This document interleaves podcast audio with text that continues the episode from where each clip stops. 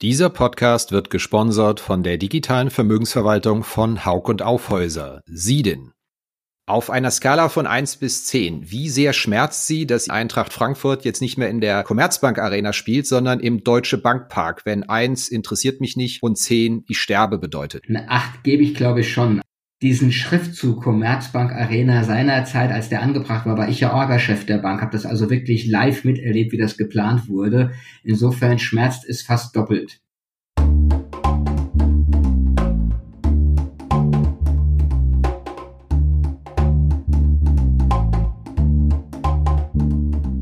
Finanzszene, der Podcast. Jeden Montag mit Gästen aus der Banken- und Fintech-Branche.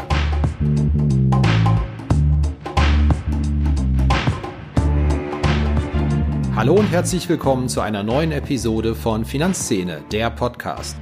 Mein Name ist Christian Kirchner und mein Gast heute ist Arno Walter, Bereichsvorstand Wealth Management und Unternehmerkunden der Commerzbank einem Haus, in dem er mit Unterbrechung seit ja, 25 Jahren tätig ist. Viele von Ihnen dürfte er auch in Erinnerung sein als Vorstandschef der Comdirect von 2015 bis 2019. Worüber haben wir gesprochen? Wir haben darüber geredet, was Corona verändert hat in der Bankenbranche in Sachen Filial versus Digitalnutzung. Wir haben darüber gesprochen, ob der Clubhouse-Boom womöglich ein Indiz ist, dass in Sachen Voice Banking der Turbo zugeschaltet wird. Natürlich habe ich ihn auch gefragt, wie sehr das schmerzt, dass die Comdirect kurz vor dem Trading-Boom in Deutschland in der Mutter aufgegangen ist, anstatt das als Vorstandschef auskosten zu können, wie Gewinn- und Aktienkurs der Comdirect mutmaßlich durch die Decke gegangen wären. Es sind hoffentlich kurzweilige 40 Minuten geworden, wie immer auch wieder mit unserem Format Blitzrunde mit 10 Spontanfragen. Wir hören, dass Ihnen diese Rubrik besonders gut gefällt, freuen uns natürlich weiter über Feedback, gerne über die E-Mail in den Notes. Jetzt aber viel Spaß erstmal.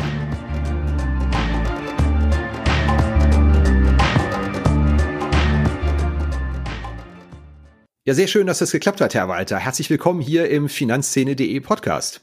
Ja, danke schön für die Einladung, Herr Kirchner. Ich bin ganz gespannt auf unser Gespräch. Ja, ich habe natürlich gleich mal nachgeschaut, wie es in der neuen Hype Social Media App Clubhouse aussieht und tatsächlich habe ich sie gefunden. Sie haben sich auch schon angemeldet. Deswegen gleich mal die Frage, sind Sie schon aktiv gewesen drauf oder sind Sie erstmal nur stiller Zuhörer da? Also bis jetzt bin ich tatsächlich in einigen Räumen stiller Zuhörer gewesen. Es ist so ein bisschen logistisch, finde ich, noch sehr herausfordernd, weil manche dieser Räume entstehen sehr spontan oder ich habe noch nicht gefunden, wie man sich da schneller darauf vorbereiten kann. Aber die ersten Erfahrungen Erfahrung fand ich durchaus interessant. Also heute Mittag, äh, als ich meine kurze Mittagspause hatte, hat Julia Nagelsmann so ein bisschen aus seinem Leben berichtet. Jetzt bin ich ja ein sportinteressierter Mensch. Das fand ich mal so ganz spontan sehr interessant. Aber ich glaube, das muss ich noch so ein bisschen zusammenrütteln, wie lang so ein jeweiliges Panel geht. Und ich beobachte das auf jeden Fall. Ich finde es eine tolle, interessante neue Entwicklung. Prognose, kurzer Hype oder ist das was, was länger ist und bleibt? Boah, das ist, finde ich, noch total schwer einzuschätzen. Ich glaube schon, dass es bleibt, weil es die Möglichkeit gibt, sich wirklich über unterschiedlichste Themen auszutauschen.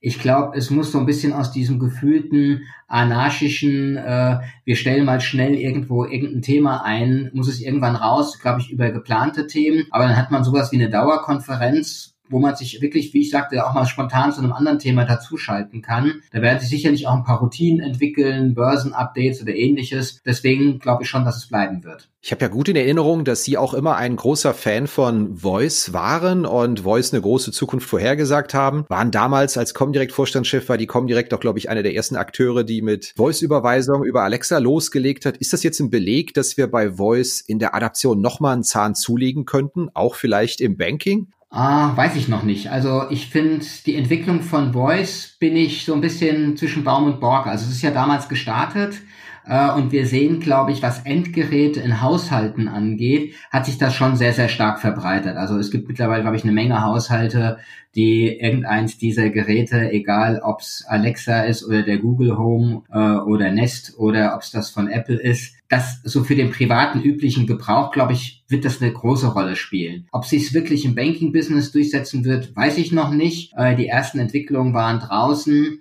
Aber ich sag mal, auch das Smartphone hat ja am Ende, glaube acht, neun Jahre gebraucht, bis es dann am Ende zum Mobile First gekommen ist. Da sind wir ja erst drei Jahre unterwegs, haben also noch fünf vor uns. Wissen Sie, was am 20. März 2020 war? Am 20. März 2020? Äh, spontan nicht, nein. Da wurde der Verschmelzungsvertrag zwischen der Commerzbank und der Comdirect oh, Okay, ja. Dreht man eigentlich durch, wenn man jahrelang CEO von der Comdirect ist, die eigentlich auch jedes Jahr immer ordentlich Gewinne abliefert, 60 Millionen, 70 Millionen Euro. Aber es wäre ja völlig klar gewesen, in dem Trading-Boom, in dem Börsenboom, ja, der Kurs hätte sich ja mutmaßlich vervielfacht, sieht man zumindest an den Broker-Wettbewerbern. Mhm dreht man da durch, wenn man das beobachten muss, dass die Comdirect ausgerechnet in so einem Moment dann in dem Mutterkonzern verschwindet und sie nicht mehr CEO sind und das gerne vielleicht ausgekostet hätten? Also durchdrehen tue ich da ganz bestimmt nicht. Also erstmal habe ich das mit, mit großem Interesse beobachtet und ich sag mal, es zeigt ja, dass wir A in der Zeit, wo ich da war, wahrscheinlich ein paar Dinge richtig gemacht haben rund um das Trading-Geschäft und der Ausbau unserer Marktpositionen dort. Und ist, mir hat mich hat's eher erstmal jetzt stolz gemacht, dass die Kollegen dort äh, den Job so sensationell weiter gut durchgeführt haben. Klar ist natürlich, äh, wenn du dir heute die Bewertung anschaust, äh, wird es wahrscheinlich der Kurs deutlich höher sein. Auf der anderen Seite großes Kompliment an die Commerzbank. Dann würde ich mal sagen, war das das perfekte Timing für die Zusammenführung beider Banken und an der grundsätzlichen strategischen Rationale gemeinsam stärker den Markt anzugreifen, als man das alleine kann, hat sich meines Erachtens ja nicht geändert. Insofern spannende Beobachtung, was da in den letzten zwölf Monaten echt an den Börsen passiert ist. Sie haben ja eine große Affinität zu Frankfurt. Hatte ich immer mal wieder rausgehört, liest man auch immer häufiger. Ich bin Frankfurter, das darf man auch haben. Eintracht-Fan, die Stadt äh, ist ihr Ding. Warum bildet sich denn ein nicht viel größeres Fintech-Cluster äh, in Frankfurt? Dass man nicht mit Berlin konkurrieren kann, okay, kann man vielleicht noch verstehen. Aber in sehr vielen Studien und Zahlen sind ja auch selbst München und Hamburg bereits auf Augenhöhe mit Frankfurt, wenn nicht vorbeigezogen. Woran liegt das Ihrer Meinung nach? Ist tatsächlich eine Frage, die ich mir zwischendurch auch ein paar Mal gestellt habe. Ich glaube in der Tat, es könnte daran liegen, also nur reine Vermutung, dass natürlich hier mit den Frankfurter Banken, und das sind ja nicht nur die Großbanken, es sind ja auch die Zentralen, äh, zum Beispiel hier der Genossenschaften hier unterwegs, dass da glaube ich halt eben ja auch eine ganze Menge ich sag mal, Hubs sind, in denen neue Ideen entstehen. Ist ja nicht so, dass äh, Ideen von den Fintechs äh, gebucht sind, sondern durchaus auch eine Menge Sachen ja bei Commerzbank, Deutsche Bank, äh, DZ Bank und so weiter entstanden sind. Dass es vielleicht auch so ein bisschen die andere, die andere Lokalität gewesen ist, nach dem Motto, in Frankfurt ist das klassische Bankgeschäft und Fintechs finden halt eher, ich sag mal, an so hippen Städten wie Berlin statt. Äh, München ist ja auch, ich sag mal, in Richtung Technologie oder Bayern generell ja sehr stark vorgeprescht. Hamburg hat die Medienzeit äh, oder die Mediencity. Also insofern kann das vermutlich ein Grund dafür sein. Aber richtig erklären kann ich es mir nicht, weil wir eigentlich, wenn es dann um Zusammenarbeit und Kunden angeht, äh, mit Frankfurt eine ideale Stadt wären. Wenn Sie einfach mal eine Neo-Broker gründen würden, wofür würden Sie sich denn intuitiv entscheiden? Sowas in der Stadt wie Quickborn zu machen oder sowas in Frankfurt zu machen? Also in Frankfurt würde ich das tatsächlich, glaube ich, auch nicht machen. Mich hat damals, haben unsere Kollegen in Rostock total begeistert. Wahrscheinlich würde ich nach Rostock gehen, äh, weil da auch ziemlich viele pfiffige Leute gehen oder in Richtung Brandenburg oder sowas, da bist du immer noch Berlin nah. Aber Frankfurt in der Tat hat einen sehr umkämpften Bankenmarkt. Ich würde mir wahrscheinlich auch eine andere Stadt aussuchen. Wo geht denn die Reise hin mit dem Bankenplatz? Äh, wir haben letztens erfahren, Beschäftigungspeak dürfte erreicht sein, sagt die Helaba in ihrer Studie. Brexit kann nicht ganz ausgleichen, was abgebaut wird in den Zentralen bei vielen Banken. Sind Sie grundsätzlich optimistisch für den Bankenplatz oder kommen da ein paar schwierige Jahre durch den Strukturwandel in der Bankenbranche? Ähm, also ich bin für den Bankenplatz selbst auf jeden Fall optimistisch, weil ich sag mal, Frankfurt ist nun mal der Bankenplatz in Deutschland. Äh, da hat es ja in der Vergangenheit, ich bin jetzt ja nun schon über 30 Jahre in dieser Branche unterwegs. Ich kann mich noch dran erinnern, als oh Gott, wie lange ist das her? Über 20 Jahre, als die HVB gegründet wurde und Bayern erklärt hat, jetzt machen wir Frankfurt platt. Und in Düsseldorf gab es, glaube ich, mal eine West-LB. Dann haben die Düsseldorfer gesagt, wir machen auch irgendwie Frankfurt platt. Frankfurt mit der Börse ist der zentrale Bankenplatz. So, natürlich, was wir haben, ist ein Strukturwandel in unserer Industrie, wie wir ihn in anderen Industrien auch gesehen haben. Also, ich weiß noch nicht mal, wie sich das am Ende auswirken wird, aber von ich sag's mal, in der Vergangenheit klassischen Bankfunktionen wird es wahrscheinlich ein Ticken weniger werden. Auf der anderen Seite, wir haben ja gerade über das Thema Fintech und Technologie gesprochen, wir werden viel mehr Menschen aus diesem digitalen technologischen Umfeld brauchen. Also insofern, wo die dann allerdings sitzen, das hat jetzt Corona ja gezeigt, das kann sehr individuell sein. Man kann über weite Strecken kollaborativ zusammenarbeiten. Also insofern haben wir einen Strukturwandel, aber ich bin fest davon überzeugt, jetzt nicht, weil ich Frankfurter bin, einfach, sondern durch die gegebenen äh, Infrastrukturen mit Börsen, allen drum und dran und EZB, dass Frankfurt weiter ein wichtiger äh, oder der wichtige Bankenplatz in Deutschland bleiben wird. Sie haben das Stichwort schon genannt. Corona, manchmal ja, wir können ja nicht ums Thema drum rumtanzen. Eine der Banken, die im Moment auch in einer Strategieentwicklung steckt, das ist ja Ihr Arbeitgeber, die Commerzbank. An der Stelle möchte ich mir mal sehr herzlich bedanken, dass Sie überhaupt zur Verfügung stehen für diesen Podcast. Üblicherweise heißt es in solchen Phasen, wir gehen äh, auf Tauchstation, wir sagen erstmal nichts, bis die Strategie raus ist, ohne dem jetzt vorgreifen zu wollen. Was hat sich denn eigentlich durch Corona verändert? Welche Überlegungen haben sich verändert, wie man Banking betreibt? Wie ist Ihr Learning? Aus der Corona-Krise in Sachen Kundenverhalten und wie es Banking verändert?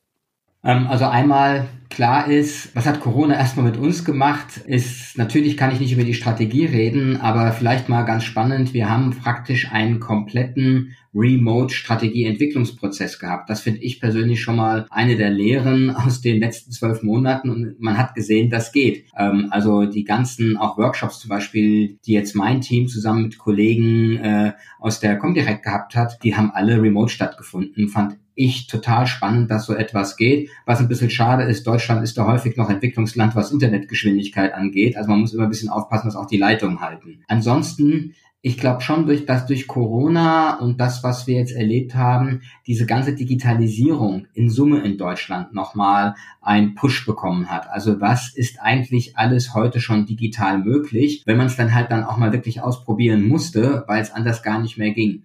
Und das sind schon Lehren, die ich finde, die man aus dieser Krise ziehen kann, dass wenn es drauf ankommt und man Prozesse digitalisieren muss, Zusammenarbeitsmodelle neu erfinden muss und ähnliche Dinge, dass das dann doch viel, viel schneller geht, als man sich das vielleicht vorher vorgestellt hat. Können Sie es konkreter machen, auch wie sich Nutzungsverhalten verändert hat? Mobile-Nutzung höre ich immer wieder, sei regelrecht explodiert. Gibt es konkrete Indikationen, die Sie uns da geben können? Ja, also in der Tat. Also bei Mobile merkt man es, glaube ich, ganz explizit, dass es nochmal deutlich schneller geworden ist, wobei ich jetzt nicht mal so sicher bin, ob das jetzt am Ende nur ein Corona-Effekt gewesen ist. Also so dieser Switch, äh, das Mobile Online abgelöst hat, der war ja, wenn ich mich richtig erinnere, schon irgendwie im Herbst 2018, also sprich mehr Aufrufe pro Woche oder pro Monat der Mobile-Anwendung als der Online-Anwendung. Und diese Entwicklung hat natürlich weiter sich fortgesetzt. Ich glaube, eher dieses Thema, kann man auch etwas machen, wie kann man auch remote zum Beispiel Beratung durchführen, wenn man halt eben am Ende, wir haben ja einen Großteil unserer Filialen für den Publikumsverkehr zwischendurch schließen müssen in dem ersten Lockdown. Und natürlich hatten die Kunden trotzdem Beratungsbedarf. Und man hat gesehen, es ist zwar schöner, wenn man zusammen irgendwie nebeneinander am Schreibtisch sitzt und auf einen Screen schauen kann, es geht aber auch, wenn man halt vielleicht remote auf einen Screen schaut oder im Zweifelsfall nur miteinander telefoniert und dann ein bisschen länger erklärt an der Unterlage, die man verteilt hat. Also wir haben gesehen, dass andere Arten von Interaktion doch leichter und einfacher möglich sind. Und jetzt sind wir mittlerweile im zweiten Lockdown und man sieht, die Kunden gewöhnen sich daran. Jetzt ist es halt schwierig, einen Termin zu bekommen. Dann rufe ich an, wir machen das am Telefon und die Feedbacks der Kunden sind absolut zufrieden damit. Das sind vielleicht auch nochmal, wenn das ein bisschen konkreter ist, Learnings. Bei Mobile bin ich mir nicht so sicher, ob das nicht so oder so einfach weiter durchgestartet werden, weil das Smartphone ist der zentrale Ankerpunkt für die Menschen schon gewesen und wird es immer mehr in den konkreten Zahlen Kreditvergabe, Provisionsgeschäft war das ja gar nicht unbedingt zu sehen im zweiten Quartal 2020, dass wir da die Filialen wirklich wochenlang geschlossen hatten. Jetzt nicht bezogen auf die Commerzbank, sondern generell. Lag das daran, dass letztendlich die Schließung gar nicht so lang war und man da irgendwie improvisieren konnte? Oder war das schon ein, ein, ein richtiger Wandel, dass man plötzlich gemerkt hat, hey, es geht, es funktioniert, die Filiale muss nicht offen sein und die Kunden nehmen es letztendlich an. Mir macht ehrlicherweise am meisten Sorgen immer die Belastung bei der Kollegen in den Filialen, äh, die ja den ganzen Tag da mit Mundschutz und unter,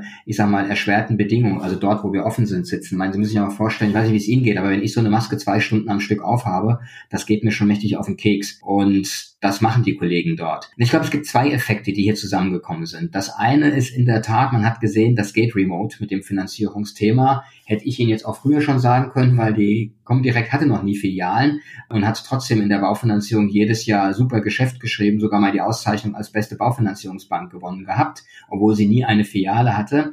Das zweite, was dazugekommen ist, die Nachfrage ist ja irre gestiegen, weil viele haben sich doch im Rahmen äh, von Corona dann gesagt, Mensch, eigene vier Wände ist dann doch vielleicht ganz praktisch oder jetzt ist der Zeitpunkt da, äh, sich eigene vier Wände zu leisten. Ich glaube, insgesamt haben sich ja Menschen in Corona mehr mit ihren eigenen Finanzen beschäftigt, was ich wundervoll finde. Das hat man ja auch zum Beispiel durch das Brokerage-Thema gesehen.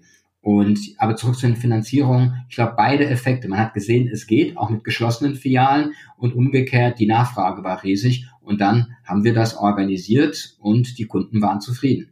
Speziell in der Baufinanzierung muss ich aber jetzt schon mal nachfragen. Da sagen Sie, das geht auch digital, haben wir bei der Com direkt gemacht. Wir hören sehr häufig, dass das Wachstum, was die Plattformen, nehmen wir mal die Interhyp oder Hypoport generieren, dass die sehr stark wieder in die stationäre Beratung zurückgehen, dass die Beratungsbüros eröffnen. Und wie ist Ihr, Ihr Take zu dem Thema, dass da auch äh, ein gewisses Comeback auch von, von persönlichem Kontakt in der Baufi es anscheinend gibt? Ich glaube, was wir erleben durch, und da hat wahrscheinlich Corona schon eine Rolle gespielt, spielt, äh, ist, dass immer mehr Kunden, Menschen draußen erleben, dass, ich sag mal so, tägliche Prozesse, Überweisungen machen, Dauerauftrag ändern und solche Dinge, dass das Dinge sind, die doch digital echt easy gehen und die man jetzt einfach auch mal selber macht und nicht mehr dafür in eine Filiale geht, während umgekehrt bei komplexeren Fragestellungen schon nach wie vor oder weitergehenden Fragestellungen, also immer wenn ich mich als Kunde ich sag mal, auf ein größeres finanzielles Thema einlasse, dass man da schon gerne Beratung hätte. So, und da gibt's beide Modelle. Es gibt natürlich die sagen, also ich muss da unbedingt in das Blaue der Augen schauen von demjenigen, der mir dann sagt, wenn ich mich auf zehn Jahre Kredit da binde. Und es gibt diejenigen, die sagen, es langt mir, wenn ich die blauen Augen auch am Screen sehe. Hauptsache, ich habe sie mal gesehen, es hat mich da jemand durch den Prozess durchgeführt. Ich glaube, diese Differenzierung Beratung für das, wo es wirklich wichtig ist, wo ich eine wichtige finanzielle Entscheidung für mein Leben treffe und dafür aber digital nutzen, wo immer es geht, wenn ich Day-to-Day-Banking mache. Ich glaube, diese, dieser Split, der hat jetzt mit Corona nochmal einen deutlichen Kick bekommen. Ich glaube, der wird weitergehen. Schlagen wir noch einen kleinen Haken in Richtung der, der Kartenzahlung. Es gibt ja einen Riesenbohai medial, unter anderem auch von uns und bei uns bei Finanzszene um Apple Pay. Da sind die Adaptionsraten von kontaktlos und, und Kartenzahlung ja auch dramatisch in Corona gestiegen. Mal ganz platt gefragt, ist es etwas, was in der G&V von einer Bank die Nadel bewegt? Oder ist es etwas, wo man sagt, hey, also ob ich da jetzt hier 10 oder 15 oder 20 Millionen Ertrag mache aus der Interchange, macht den, den Braten eigentlich nicht fett? Ich denke schon, dass das die Nadel bewegt. Sie bewegt sie nämlich an zwei Stellen. Das eine ist natürlich, was mache ich an Interchange, was verdiene ich da? Da wissen wir aber auch, da gibt es auch eine Menge Regulatorik und wenn Sie Apple Pay äh, ansprechen, wissen wir auch alle, dass Apple auch ein bisschen mitverdienen wollen. Was aber nicht zu unterschätzen ist, ist der Effekt, dass Menschen, die immer mehr kontaktlos bezahlen, weniger Bargeld brauchen. Bargeldversorgung ist per se ein relativ teures Geschäft mit all den Sicherheitsvorkehrungen, Geldautomaten und so weiter und so fort. Das heißt, sie haben einen nicht unerheblichen Effekt auf der, auf der Bargeldnutzung und zwar nach unten. Auch wenn der Deutsche sein Bargeld liebt, aber am Ende, ähm, ich kann mich noch an Zahlen erinnern, die ich mal gesehen habe, ist, dass halt Kunden, die regelmäßig Apple Pay nutzen, erstens das dann auch wirklich häufiger nutzen und gleichzeitig äh, die Nutzung von Geldautomaten um ein Drittel bis zur Hälfte gegenüber früher runtergeschraubt haben. Und ich meine, jetzt bin ich nicht repräsentativ, das weiß ich, aber ich sehe das mittlerweile bei mir. Ich war auch noch so jemand, der schon regelmäßig immer noch mal am Geldautomaten Geld geholt hat, weil du brauchtest es für den Bäcker und für unseren Tante Emma Laden vor Ort und so weiter. Ich würde jetzt mal schätzen, ich gehe maximal noch zweimal im Monat, um Bargeld zu holen, wenn überhaupt und meistens äh, wirklich nur am Ende, um so kleinere Besorgungen mal zu bezahlen oder wenn du halt wirklich irgendwo mal was nicht mit Karte bezahlen kannst, weil der Händler dir sagt, das Terminal ist gerade außer Betrieb. Aber ansonsten ähm, ist das, glaube ich, ein Effekt, der die Kostennadel, was Bargeldversorgung angeht, schon nochmal auch deutlich nach unten bringt. Ich muss aber zugeben, ich habe doch manchmal das Gefühl, die ganzen Anwendungen, die mir äh, nicht nur als Journalist, sondern auch als Bankkunde versprochen worden sind, da hat sich bei mir an der Kundenfront in den vergangenen Jahren nicht allzu viel getan. Datenanalyse äh, ist so ein Thema. Seit fünf Jahren höre ich, da checkt die Bank für mich, nicht ihre, aber generell Banken meine ganzen Daten, optimieren mich, Angebotsvergleiche, One-Stop-Plattform bin ich da zu pessimistisch oder zu kritisch, wenn ich sage, sorry, aber äh, da hat sich jetzt wirklich nicht allzu viel getan?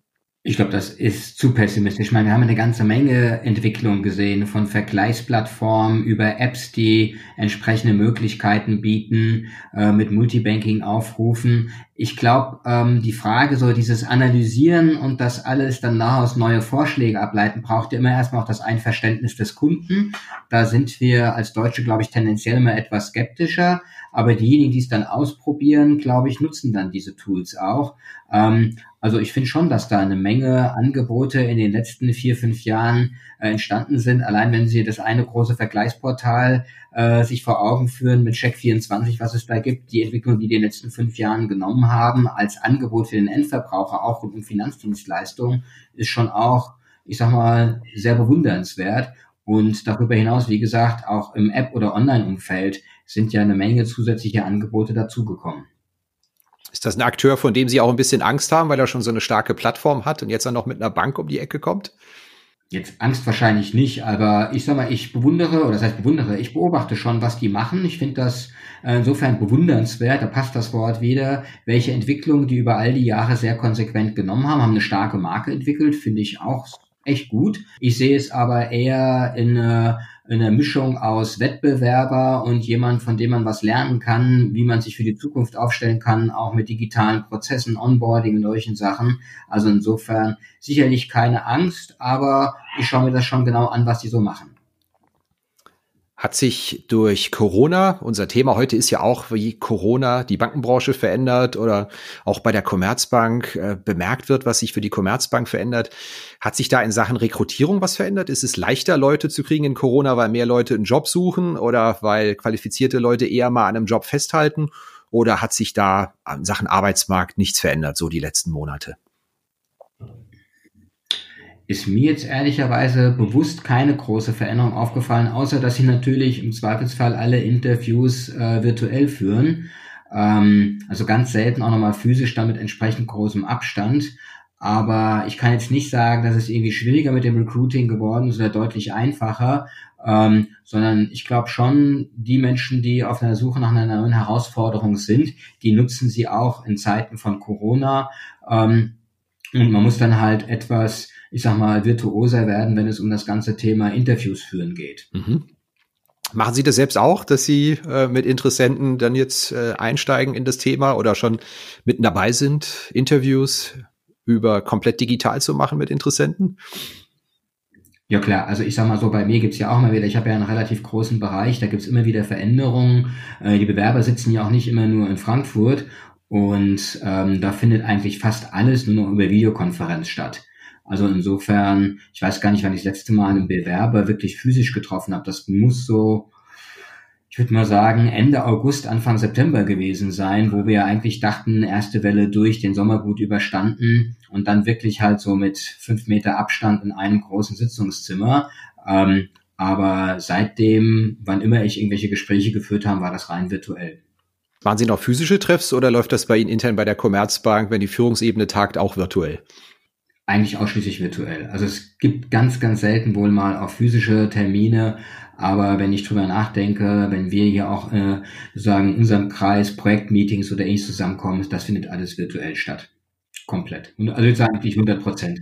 Läuft das dann genauso, wie man sich das auch mit den ganz simplen Konferenzen, Zoom-Konferenzen vorstellen muss, dass der eine oder andere noch ein bisschen verwackelten Hintergrund hat oder das Kind im Hintergrund kräht oder läuft das so professionell ab, wie man sich das bei einer Vorstandssitzung oder bei einer Top-Führungskräftesitzung erwartet. Also der Klassiker in der Ecke ist tatsächlich bei uns, ich warte eigentlich schon die ganze Zeit drauf, es gibt natürlich dieses, diese Sondereffekte. Also bei uns, bei mir zu Hause, ich bin ja auch gerade im Homeoffice, ist, äh, wenn meine Tochter wieder was bei Amazon bestellt hat, der Postbote klingelt, schlägt immer der Hund an und das ist dann immer der Running Gag, wenn, und der lässt sich auch nicht so schnell beruhigen, äh, ist auch sein Job aufzupassen. So, dann haben wir hier eine Minute lang Gebell im Hintergrund, das ist dann so. Äh, oder wenn meine Tochter auch der Meinung ist oder meine Frau, dass es jetzt dringend notwendig wäre, dass ich, nachdem ich hier zwei Stunden nicht rausgekommen bin, wohl offensichtlich mal wieder einen Kaffee brauche. Das ist natürlich dann auch schon mal ab und zu zum Schmunzeln, wenn dann plötzlich von der Seite eine Kaffeetasse reinkommt und alle sagen, ich hätte gern auch einen. Aber sonst läuft das sehr professionell ab. Aber das ist ja, ist ja nett zu hören, dass es bei Ihnen am Ende auch nicht anders aussieht, als das bei uns der Fall ist. So bei, bei einfachen Journalisten. Ich glaube, der spannende Effekt beim Homeoffice war, man hat man angefangen, äh, das Regal hinter sich aufzuräumen. Nach den ersten äh, Videokonferenzen hast du gesagt, ach du meine Güte, wie sieht denn das da hinten eigentlich aus? Also bei mir ist so ein weißes Regal, da steht halt immer alles Mögliche drauf rum. Das habe ich dann erstmal aufgeräumt nach vier Wochen oder nach zwei Wochen. Ja, vielen Dank soweit fürs Zuhören. Wir machen gleich weiter mit unserer Blitzrunde. Zehn spontane Fragen und ebenso spontane Antworten, wobei ich Ihnen schon vorab sagen kann, im dritten Podcast wird zum dritten Mal von unserem Gast die gleiche europäische Bank genannt, die es digital besonders gut löst. Wir sprechen noch darüber, welche drei große Trends Corona aus Sicht von Arno Walter beschleunigt.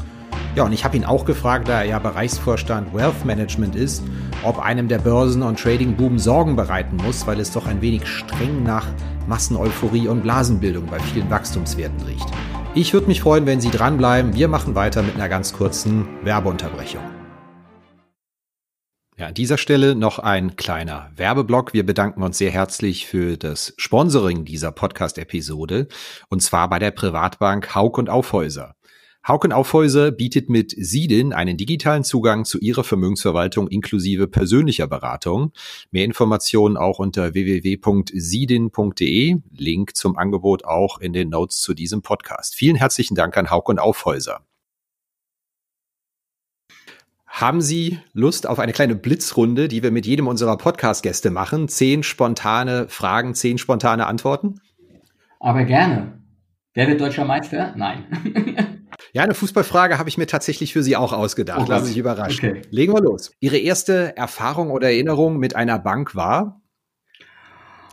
Oh, als ich mein erstes Konto aufgemacht habe, das war richtig bewusst, weil das war tatsächlich auch vor vielen Jahren bei der Norris Bank in Mainz weil die samstags auf hatten. Und ich hatte unter der Woche als Schüler nie Zeit und bin samstags mit meinen Eltern dahin gefahren.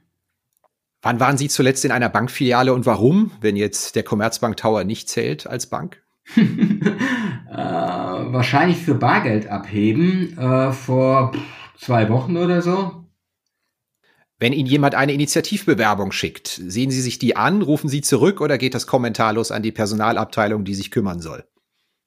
Gucke ich mir immer persönlich an. Bin immer erstmal gespannt. Es gehört erstmal Mut dazu, das zu machen. Deswegen, wenn da was ankommt, bin ich immer erstmal neugierig, warum, wieso, weshalb derjenige das gemacht hat. Und dann schaue ich mir das an und wenn es interessant ist, führe ich auf jeden Fall auch mal ein Gespräch, selbst wenn ich vielleicht keine Stelle habe. Man weiß ja nicht, wann man sich wo und wie wieder begegnet. Auf einer Skala von eins bis zehn, wie sehr schmerzt Sie, dass Ihr Lieblingsverein Eintracht Frankfurt jetzt nicht mehr in der Commerzbank Arena spielt, sondern im Deutsche Bankpark, wenn eins interessiert mich nicht und zehn ich sterbe bedeutet? Also sterben tue ich nicht, aber pff, eine acht gebe ich glaube ich schon. Also es ist schon, zumal ich ja diesen Schriftzug Commerzbank Arena seinerzeit, als der angebracht war, war ich ja Orga-Chef der Bank, habe das also wirklich live miterlebt, wie das geplant wurde. Insofern schmerzt es fast doppelt. Kurze Zwischenfrage, haben Sie die Buchstaben denn zurückbekommen, die da oben standen? Oder was ist aus denen geworden? Oh, keine Ahnung, gute Frage. Ich weiß nur, was das Besondere damals war. Es war der höchste Schriftzug in Europa, glaube ich, und auch der längste, der auch noch beleuchtet ist, ist größer als das Hollywood-Logo. Nächste Frage. Ihre liebste Finanz- oder Banking-App ist? Ich weiß nicht, ob es die liebste ist, aber die, die ich am meisten nutze, sind tatsächlich die von der Comdirect und von der Commerzbank. Einfach praktisch, weil ich halt schon auch jeden Tag sozusagen in meine Finanzen gucke und mich aktiv damit beschäftige. Das heißt, Sie gehören nicht zu den Bankern, die sagen, meine privaten Finanzen und meine Banken trenne ich, sondern Sie führen Ihre Konten tatsächlich ganz brav alle bei Ihrer Bank? Naja, also erstens sind beide Banken top, sind ja beides beste Banken in Deutschland. Die Apps finde ich übrigens auch super. Äh, kann man wirklich eigentlich fast alles mitmachen, was man zum täglichen Banking braucht und deswegen nutze ich die auch. War das jetzt der Werbeblock, Herr Walter, ja? Na, so ein bisschen schon, aber nee, ganz ehrlich, also ich habe meine Konten natürlich bei meiner Hausbank, also bei meiner Commerzbank und bei meiner Comdirect. Heißt nicht, dass ich nicht woanders auch als Kunde unterwegs bin äh, und mich da anschaue, was da so passiert. Bin ja doch auch neugierig. Was bringt Sie denn als Kunde bei Banken oder Fintechs in Rage? Mm, natürlich klar, wenn sie nicht verfügbar sind wegen irgendwelchen Themen, aber schlecht geführte Menüs. Also wenn ich mich irgendwie lange durchklicken muss oder der Swipe nach links oder rechts mich irgendwo hinführt, wo ich eigentlich nicht dachte, dass ich da lande. Also so intuitive Bedienung einer App ist mir schon echt wichtig. Wann hat es bei Ihnen das letzte Mal Zoom gemacht, wenn Sie ein Tool oder eine App aus der Finanzbranche genutzt haben? Ich glaube, das letzte, was für viel Furore gesorgt hat, was ich auch sehr beeindruckend finde, ist sicherlich hier Trade Republic. Jetzt dürfen Sie mal eine Führungskraft loben. Wen schätzen Sie da am meisten oder wer hat Sie am stärksten geprägt in Ihrer Karriere? Ähm, ich würde mal auf, die, auf den zweiten Teil, wer hat mich geprägt, sind wahrscheinlich zwei Führungskräfte gewesen. Der eine, da war ich noch Student und das war Olaf Scher, der dann später bei ZEP geschäftsführender Partner war und der zweite sicherlich äh, Martin Blessing, den ich ja doch in unterschiedlichen Rollen auch noch als McKinsey-Partner kennenlernen durfte. Welche europäische Bank, wenn es nicht die Commerzbank ist natürlich, ist denn digital ein Role Model? Wen muss man sich da mal anschauen, wenn man wissen will, wie es geht? Ich würde jetzt vielleicht nicht eine einzelne Bank nennen, aber wenn man so nach Spanien schaut, hat man schon den Eindruck, dass die zum Beispiel mit BBVA und so weiter relativ weit vorne sind. Da finde ich, tut sich immer eine Menge deswegen, ich gucke gerne immer mal nach Spanien, ab und zu auch mal nach England, aber ich glaube, die Spanier machen da schon einige Sachen ganz gut. Auf dieses Fintech sollte man achten. Gut, da würde ich wahrscheinlich bei dem gleichen bleiben, was ich vorhin schon mal gesagt habe. Ich finde die Entwicklung jetzt natürlich auch begünstigt vom letzten Jahr von Trade Republic schon sehr beeindruckend. Ist natürlich etwas, jetzt liegt mir das Brokerage-Geschäft immer noch sehr nahe, deswegen schaue ich da schon sehr genau hin. Äh, die machen das schon echt gut. Die vielen Commerzbank-Ventures wie Mambo, Maketa und Co. werden bald in der Summe höher bewertet sein als die restliche Commerzbank. Richtig oder falsch? Falsch. Berufseinsteigern in der Branche raten Sie? Ich würde immer sagen, neugierig bleiben. Also unsere Branche hat sich in den letzten 30 Jahren, seit ich angefangen habe, fundamental verändert in vielen Dingen und trotzdem ist das Basisgeschäft gleich geblieben. Ähm, es bietet so unendlich viele Möglichkeiten, in die verschiedensten Richtungen zu gehen. Wir haben ja nicht nur Privatkundengeschäft, es gibt immer noch Investmentbanking, Firmenkundengeschäft, die IT, agile Arbeitswelten. Also neugierig bleiben, über den Tellerrand rausschauen und gucken, was sich für Optionen ergeben. Hatten Sie selbst mal Blitzfragerunde ist damit beendet. Vielen Dank. Das hat großen Spaß gemacht. Hatten Sie selbst denn mal Lust gehabt, in die Fintech-Branche zu gehen? War das mal eine Option für Sie? Mm, ja, also ich habe mich schon ein paar Mal mit über, also ich habe mich immer wieder mit beschäftigt, was würde ich denn gründen? Also worauf hätte ich eigentlich Lust, womit ich starten würde und mich selbstständig machen würde? Ich gebe offen zu, ich bin immer sehr beeindruckt von dem Gründergeist, den wir an vielen Stellen da finden. So, und das zweite war schon so eine Frage, aber das vereinbart sich halt leider nicht mit meinem aktuellen Job. Könnte man irgendwo, ich sag mal, so ein bisschen auch als Business Angel oder sonst mit reingehen. Ähm, und deswegen habe ich mich schon immer wieder mal damit beschäftigt. Aber wie Sie sehen, ich bin nach wie vor der klassische Banker. Kann man überhaupt heute noch genug Leute für die Bankbranche begeistern, insbesondere in der Kategorie der unter 30-Jährigen. Also man liest und hört ja immer wieder, dass Banken ganz große Schwierigkeiten haben, überhaupt genügend Auszubildende zu finden. Ich habe auch mal gesehen, ähm, netto verlassen doch mehr Leute, beispielsweise die Commerzbank, als neu dazukommen in der Kategorie unter 30. Ist das ein Problem und wie ist da die Antwort der Bankenbranche, da auch das frische Blut von unten zu bekommen? Also ich glaube nicht, dass es ein echtes Problem gibt. Also ich sehe es zumindest auch an den Bewerbungen, die wir, wir haben ja zum Beispiel dieses International Digital Development Programm bei der äh, Commerzbank, wo wir ein digitales Trainee-Programm haben, an der die Commerzbank teilnimmt, an der unsere polnische Gesellschaft M-Bank teilnimmt und auch die Comdirect. Die Bewerbungen dafür sind immer sehr, sehr zahlreich, ist auch ein sehr spannendes Thema. In der Tat ist aber die Ausbildung bei uns auch eine gute. Das, das wissen natürlich auch Wettbewerber, das ist dann immer so das Thema, kann man die Leute hinterher auch halten und bieten wir genug Optionen. Aber dass wir jetzt eine Schwierigkeit hätten im Rekrutieren, äh, habe ich bis jetzt noch nicht erlebt. Klar, ähm, der eine oder andere fragt sich, wie sieht die Zukunft der Bankenbranche aus? Aber wenn ich das so beantworte wie eben bei Ihnen, man sagt, pass mal auf, wenn ich mal überlege, wo ich angefangen habe, da gab es nur einen Geldautomaten und wo wir heute sind, die Entwicklung wird weitergehen, weil ohne Finanzen, ohne Banken, ohne Geld geht's nicht.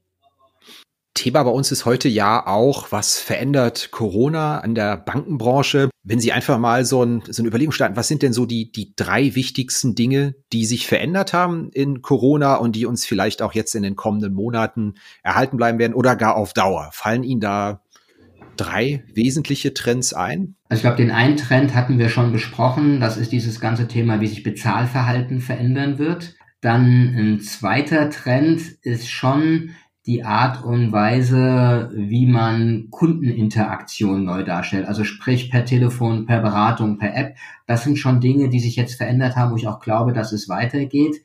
Und vielleicht mal ein Sidekick, ein drittes Thema, was mir im letzten Jahr total gut gefallen hat. Äh, es gibt also auch positive Effekte von Corona, ist, dass sich eben ja die Anzahl der Menschen in Deutschland, die sich um ihre Geldanlage kümmern, also sprich auch Wertpapiergeschäfte machen wollen, ähm, deutlich vergrößert hat. Wir haben ja gesehen, dass die verschiedenen Broker-Anbieter da ziemlich starke Zuwächse hatten, äh, alle miteinander. Und so wie ich immer gelesen und gehört habe, waren da auch viele, ich sag mal, Neukunden, Erstkunden mit dabei, die sich vorher nicht mit Wertpapiergeschäft beschäftigt haben. Und wenn der Trend anhalten würde, das fände ich großartig. Und da setze ich drauf und da hoffe ich auch drauf. Muss man sich da nicht Sorgen machen, dass wir da im Moment schon wieder eine, eine aberwitzige Entwicklung sehen? Leute den, den Aktienmarkt stürmen, Wasserstoffaktien, also wie ich da wieder zugebombt werden, auch mit Wachstumseuphorie und Bitcoin. Allein in, in meinem journalistischen Alltag oder auf Social Media sehen wir da nicht eine Blase draußen. Es riecht alles schon wieder so ein bisschen wie 1999, 2000. Also die aktuelle Entwicklung, ich sage mal, da schlagen schon zwei Herzen meiner Brust. Es gibt, glaube ich, einen Unterschied zu 99, 2000. Der ist sehr stark darin begründet. 99, 2000 mit dem neuen Markt sind eine Menge Unternehmen an die Börse gegangen, die weder ein klares Geschäftsmodell hatten, geschweige denn irgendwie Gewinne dazu ausweisen konnten. Ähm, was wir jetzt sehen, ist ja, dass auch sehr viel, wenn neue Investoren auftauchen, ja, ich sag mal, in Unternehmen wie Apple, Tesla und so weiter investiert wird oder in der SAP in Deutschland und ähnliche Werte. Ähm, also insofern ist da schon auch viel gesundes Erstinvestment dabei, auch viele Wertpapiersparpläne zum Beispiel. Ähm, wo ich dann immer so ein bisschen zucke, ist, dass sich natürlich diverse Blasen mit heißen Tipps und Ähnlichen auf Social Media entwickeln wo man tatsächlich, wie Sie sagen, ganz schnell irgendwie reich werden kann. Das hat es noch nie irgendwo gegeben. Und das bringt einen aber wieder dahin, dass es halt eben auch notwendig ist, entsprechend Aufklärung, wie zum Beispiel über andere Medien, soziale Medien auch zu betreiben. Ich finde, es ist wichtig, da entsprechendes Informationsmaterial zur Verfügung zu stellen. Aber fundamental haben wir, glaube ich, andere Formen von Investments, als wir sie damals gesehen haben. Sind Sie selbst Investor am Aktienmarkt ähm, ja, bin ich auch. Also Aktien seltener. Ich bin doch tatsächlich sehr stark in Richtung ETFs unterwegs. Ähm, und ab und zu habe ich auch, ich habe ein paar Aktiensparpläne. Da muss ich das mit dem ganzen Compliance-Prozess immer nur einmal äh, am Anfang machen und dann wird das jeden Monat ausgeführt. Aber klar, also ich investiere auch aktiv. Wenn Sie seit 30 Jahren im Bankgeschäft sind und natürlich auch die, die Bubble 99 2000 hautnah mitbekommen haben, ist denn da heute eine ganz andere Generation an Anlegern unterwegs oder an Interessierten? Sind die risikoaffiner, sind die besser finanziell gebildet, als das vor 20 Jahren der Fall war, als doch viele in ihr Verderben gerannt sind? Wie ist da Ihr Urteil? Also ich sag mal so, zumindestens gibt es heute deutlich mehr Informationsmöglichkeiten. Das ist schon mal ein erster wichtiger Schritt. Ob sie wirklich besser finanziell gebildet sind, weiß ich nicht. Also das ist ein Thema, da haben wir in Deutschland sowieso, wie ich finde, wirtschaftliche Allgemeinbildung im Summe und finanzielle Allgemeinbildung einen echten starken Nachholbedarf. Äh, wir haben ja eine ganz niedrige Quote nur von Aktionären über seit, ja, keine Ahnung, 50 Jahren, so lange wie ich denken kann, wie ich das mit verfolgt habe. Da hoffe ich in der Tat, dass sich jetzt hier vielleicht ein Kick ergeben hat, dass sich Menschen mehr für ihre Finanzen interessieren. Ich hatte in Corona den Eindruck, dass die Zeit auch dazu genutzt wurde. Jetzt müssen wir was draus machen. Ich bin nach wie vor ein großer Fan dafür, wenn es ein Thema wirtschaftliche Allgemeinbildung als Schulfach, sogar als Pflichtschulfach gäbe. Äh, genauso wie Ethik könnte man auch über, über Wirtschaftsthemen, weil es ist das, was uns alle zusammenhält ähm, und was wir später für unser Leben brauchen, ein Unterrichtsfach draus machen. Also das wäre so ein Thema, wo ich sage, wenn das die Corona-Krise auch mit sich gebracht hat und auch diese neue, ich sag mal, Anleger, äh, diese neue Anlegerentwicklung, die wir im letzten Jahr gesehen haben, wenn das dazu beiträgt, dass sich mehr Menschen für Finanzen und Wirtschaft interessieren, dann fände ich, wäre ein großer Wunsch von mir tatsächlich auf einem guten Weg. Prima, ein tolles Schlusswort. Ich sage herzlichen Dank, dass Sie die Zeit genommen haben, auch in diesen bewegten Zeiten äh, innerhalb der Commerzbank. Wir sind gespannt auf Ihre neue Strategie und ja, vielen herzlichen Dank, dass Sie da waren. Ich danke Ihnen, hat viel Spaß gemacht, Herr Kirchner. Danke für die Fragen. Ja, und am Schluss danken wir nochmal unserem Sponsor. Das ist die digitale Vermögensverwaltung von Haug und Aufhäuser. Sie den Link auch in den Notes. Vielen herzlichen Dank.